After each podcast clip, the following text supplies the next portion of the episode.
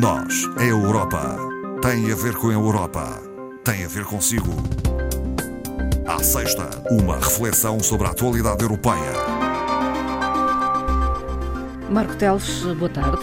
Boa tarde, Marta. Marco Teles, do Europe Direct Madeira, os eh, vários responsáveis pelos vários eh, centros desta nova geração de Europe Direct é verdade, realizaram é. uma reunião na qual participou o Marco Teles. Sim, tivemos a oportunidade de, de, de estar presente na, na reunião eh, anual que habitualmente Uh, há encontros uh, do, dos 15 centros da rede Europe Direct a nível nacional, encontros que são feitos na representação da Comissão Europeia, um pouco também para afinar estratégias uh, de atuação, partilhar boas práticas e, e também recebermos informações mais próximas, digamos assim, de Bruxelas. após um ano e meio quase de, de, de ausência de reuniões presenciais, tivemos finalmente um primeiro um primeiro encontro, o que é, é, é bom sinal, é bastante positivo e onde podemos, uh, enfim, uh, também discutir um pouco os nossos planos de ação uh, e perceber também um pouco as prioridades, uhum. embora isso já esteja plasmado, digamos, no nosso plano de ação, mas há muita coisa sempre nova a surgir e, e, e, por exemplo, um dos temas, apenas para talvez que mereça aqui um destaque, Uh, claramente disse muita importância à questão da Conferência sobre o Futuro da Europa. Uhum. É algo que uh, os centros vão trabalhar de forma bastante intensa junto dos cidadãos, uhum. tentar, no fundo, uh, em primeiro lugar, passar esta informação que existe ou que está a decorrer esta Conferência sobre o Futuro da Europa, que permite que os cidadãos possam organizar eventos ou participar em eventos terceiros e, e dar a sua opinião sobre a Europa que querem para o futuro. E, e, nós também vamos tentar, obviamente, tentar organizar ou ajudar também outras entidades ou pessoas a organizar eventos nessa matéria, eh, contribuindo assim para esta recolha de, de, de opiniões sobre o futuro da Europa. Na semana próxima haverá uma apresentação mais formal uh, do Europe Direct Madeira. Exato. Na próxima semana, já no dia, portanto, de, dia 26, na quarta-feira, teremos uh, às 15 horas no, no, no auditório da Casa da Cultura de Câmara de Lobos, onde, de resto, o edifício onde nós temos a sede do Europe Direct Madeira, faremos então oficialmente a apresentação desta nova geração do Europe Direct, pese embora já estarmos no terreno desde 2013, mas esta é efetivamente uma nova geração, onde eh, a nível europeu houve algumas alterações e a nível nacional também com, com a entrada de dois novos uh, centros na rede. E portanto nós vamos aproveitar também esse momento para junto de eh, das entidades e de, e de, e pessoas, instituições que, com quem nós temos trabalhado assim de, de perto, um, expormos um bocadinho o nosso plano de ação para este ano e, e, lançarmos assim, digamos que em força então o nosso, o nosso, o nosso plano já para 2021. Uh, Marco Teles, não sei se quer desvendar algo do plano? Uh, não, é, é, é, um plano, normalmente uh, nós nunca temos feito, nunca temos feito uma, digamos que uma apresentação formal dos uhum. planos de ação, até porque os planos são sempre comunicados à Comissão Europeia, são depois aprovados de acordo com as orientações e, e a experiência também leva-me a perceber que muitas das vezes uhum. estes planos, como todos os planos, às vezes têm um, um certo caráter provisório, Sim. não é? Portanto, há, há, temos um conjunto de intenções que muitas das vezes, aliás, neste último ano e meio, convenhamos, Sim. tivemos que nos reinventar uh, acerca desse plano. E, portanto, o nosso plano não, não, não, não difere muito, em termos de estra grande estratégia, não difere muito daquilo que temos tido no passado, as linhas de ação, hum. os públicos-alvo, nomeadamente o, o, trabalho que fazemos junto de, de, das comunidades escolares, portanto, iremos manter. Agora, é um plano que também temos alguns, uh, algumas uh, reticências em relação à concretização de determinadas atividades, que vão estar dependentes, de, obviamente, pandemia. da evolução da pandemia, que esperemos atendendo também fazendo fé no, nos números e na mas sobretudo no avanço uh, que a vacinação está a ter, acreditamos uhum. que uh, caminhamos para, uh, para o lado certo, digamos. A pandemia e as respostas a esta crise sanitária estiveram em foco no Parlamento Europeu e é disso que vamos deixar nota aqui nomeadamente eh, talvez eh, a questão mais eh, focada de um acordo para um certificado digital Covid da União Europeia, tudo isto com vista a facilitar a livre circulação na União Europeia. Exatamente. Esta semana, no, Parlamento Europeu, este foi um, dos temas centrais da ordem de trabalhos. Uh, há realmente já aqui um, um, texto acordado que irá ser agora submetido à votação da chamada Comissão das Liberdades Cívicas no dia 26 de maio e depois um, eh, será apresentado para adoção novamente em plenário uh, na sessão de 7 a 10 de junho.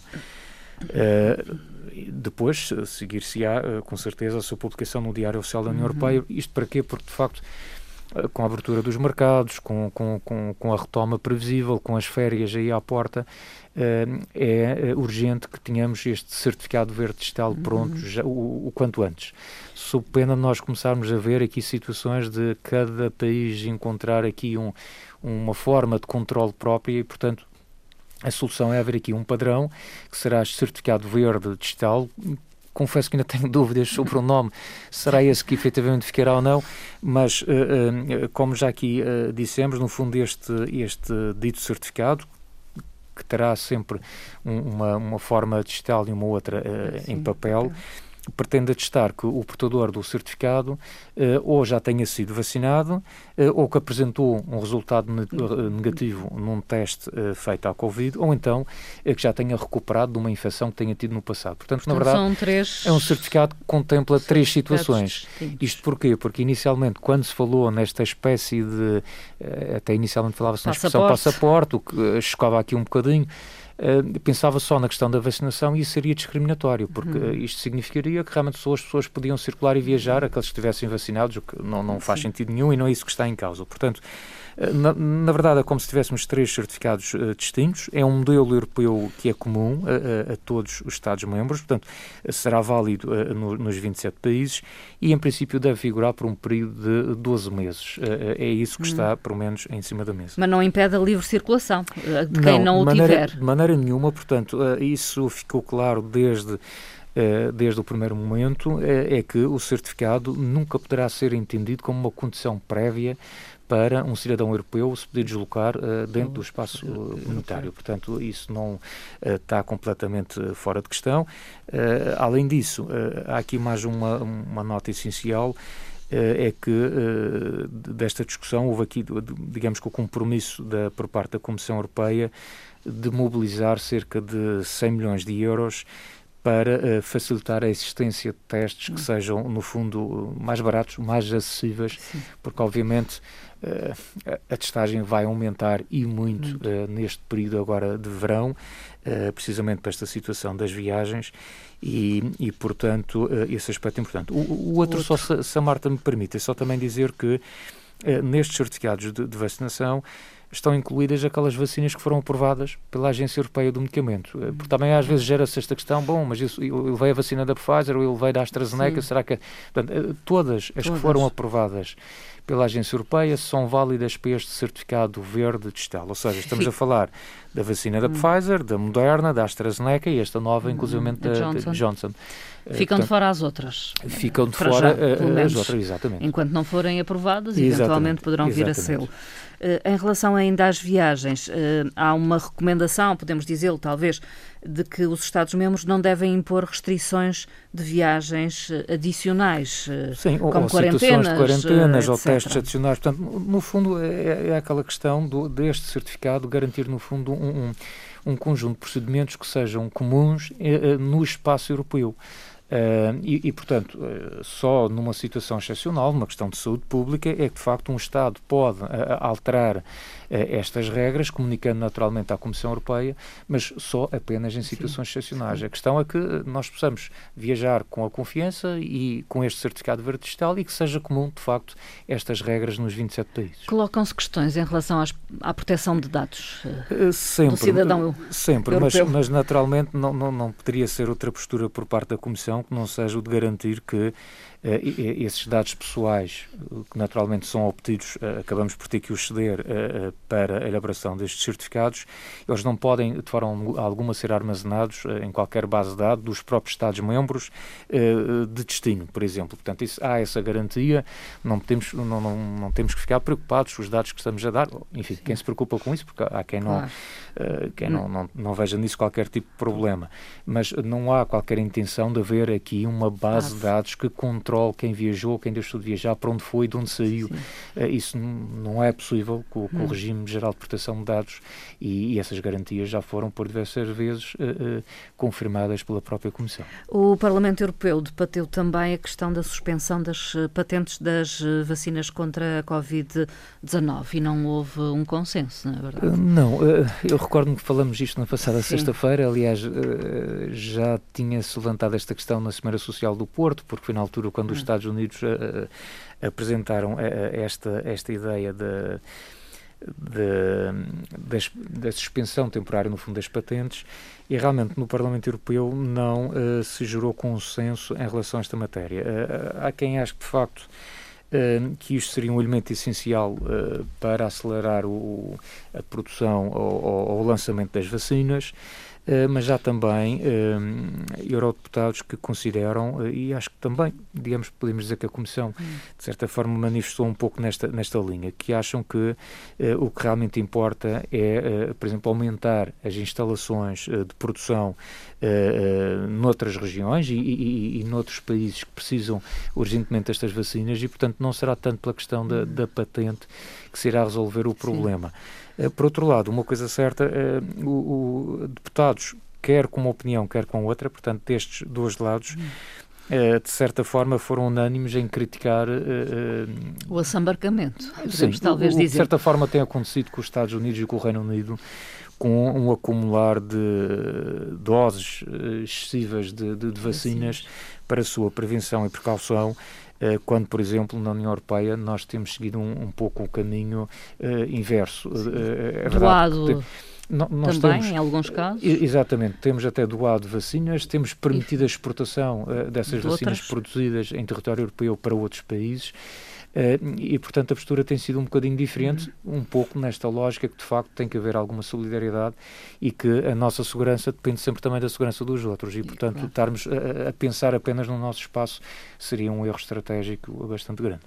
Uh, entretanto, há assinatura de novos contratos com a BioNTech e a Pfizer. Hum, isto também, pronto, é, é, é mais um, aliás, a Pfizer, digamos que estará na, na linha da frente dos contratos estabelecidos com a Comissão Europeia e este novo, este terceiro contrato uh, é para a obtenção de uh, eh, 1,8 mil milhões de doses adicionais. É, é uma compra feita, uma vez mais, pela Comissão Europeia em nome dos Estados-membros. Eh, entre o final de 2021, vacinas para serem entregues entre o final de 2021 e 2023, e que permite comprar não só, eh, portanto, 900 milhões de, de doses da vacina atual, que já está em circulação e que algumas pessoas já tiveram uh, uh, essa mesma vacina, mas também de outras 900 milhões de doses uh, de uma vacina já adaptada às variantes. Portanto, uhum. já estamos também a trabalhar, no fundo, na evolução, ou já estarão os laboratórios a Sim. trabalhar nesta evolução da vacina, a pensar nas, nas novas variantes. e, portanto, é uh, também mais uma, um, digamos que mais uma luzinha ao fundo do túnel hum. e, e, que é sempre uh, interessante sabermos que estamos uh, a prevenir um bocadinho hum. o futuro com estes novos contratos. Marco Teles, a Europa está uma vez mais pressionada por fluxos migratórios. Estou a reportar-me ao caso de Ceuta. Ceuta. Pois.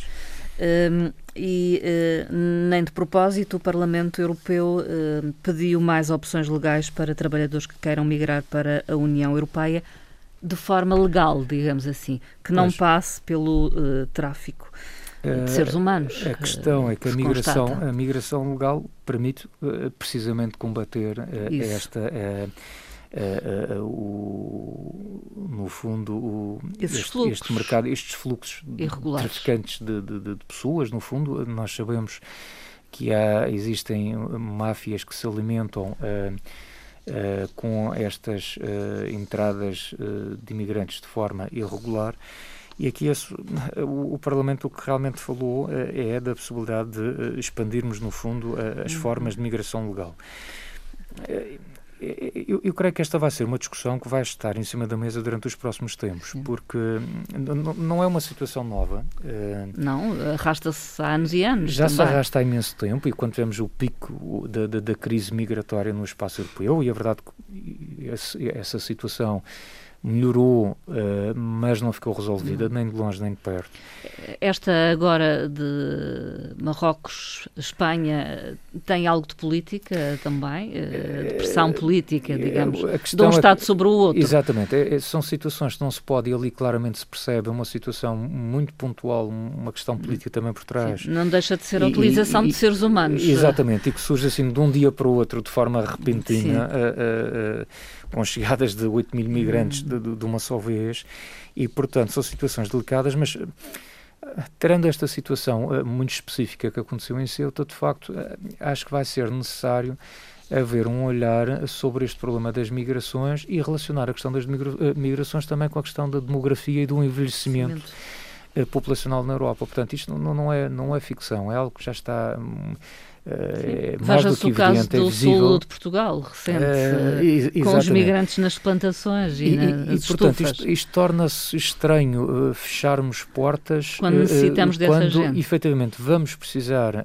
de, destas pessoas para o desempenho de funções nas quais já há falta de trabalhadores e, por outro lado, que podem ajudar também neste equilibrar da, eh, eh, da demografia, no sentido de rejuvenescer um pouco a, eh, a, a população europeia. Portanto, é, é, óbvio que isto não, não, não significa que, que, as fronteiras sejam abertas sem, qualquer, sem quaisquer regras, não, não se pode partir, obviamente, Sim, para essa, situação, essa situação, Como, como é óbvio, todos nós compreendemos mas temos que olhar para a questão da migração, se calhar com outros olhos, porque efetivamente nós uh, o problema da demografia, do envelhecimento demográfico na Europa é extremamente complicado. E relacionado com o problema da demografia e do envelhecimento populacional, também Sim. temos outro problema no, nos territórios europeus, que são os enormes desequilíbrios que existem entre, por exemplo, o que são áreas urbanas e áreas rurais. E, aliás, a pandemia, uh, uh, nesse aspecto, veio aqui abrir um, um, Uma novo possibilidade, campo de, de, de novas possibilidades ligadas, por exemplo, à questão das novas tecnologias. Estou-me a lembrar até aqui do caso muito recente aqui na nossa região de um projeto uh, aparentemente de sucesso dos nómadas uh, digitais. Uh, que é uma coisa que, obviamente, há um ano atrás nem, nunca ninguém tinha ouvido, se calhar, ouvido falar numa coisa semelhante, mas de facto, de pessoas que estão dispostas não a viver nas grandes áreas urbanas tradicionais, mas que não se importam de estar em zonas mais remotas, em zonas rurais, desde, desde... que lhes sejam asseguradas os acessos tecnológicos que precisam. Sim. Porquê? Porque podem desenvolver o seu trabalho com uma boa ligação à, à internet e podem simultaneamente usufruir de uma qualidade de vida diferente que não encontram já nas grandes cidades. Portanto, há aqui realmente... Investir um... em infraestruturas fixará essas pessoas Isto implicará, locais. naturalmente, investir em infraestruturas, nomeadamente da área do digital das infraestruturas tecnológicas, porque nós não vamos conseguir uh, deslocar esta população jovem, muito qualificada, ligada a estas novas tecnologias e pensar no teletrabalho, se de facto nessas zonas não houver condições para isso. Agora, hum entre a migração, o envelhecimento da população, eh, o rural e o urbano, há, há todo aqui um conjunto de temas que acabam por estar interligados e que envolvem aqui uh, abordagens multidisciplinares. Isto é uma questão que tem sido discutida por hum. economistas, por, por, geógrafos, por sociólogos, enfim. É uma área que interessa a muita gente e que será importante uh, fazer esta discussão uh, o quanto antes. Hum para bem do país, porque também nós temos estes problemas, estes desequilíbrios há já eh, imenso tempo, e eh, a pensar também no futuro da Europa na sua generalidade. Marco Teles, fechamos por aqui, voltamos a encontrar-nos em breve para outra conversa. Pronto, até uma próxima então e um bom fim de semana a todos. Obrigada. Bom fim de semana.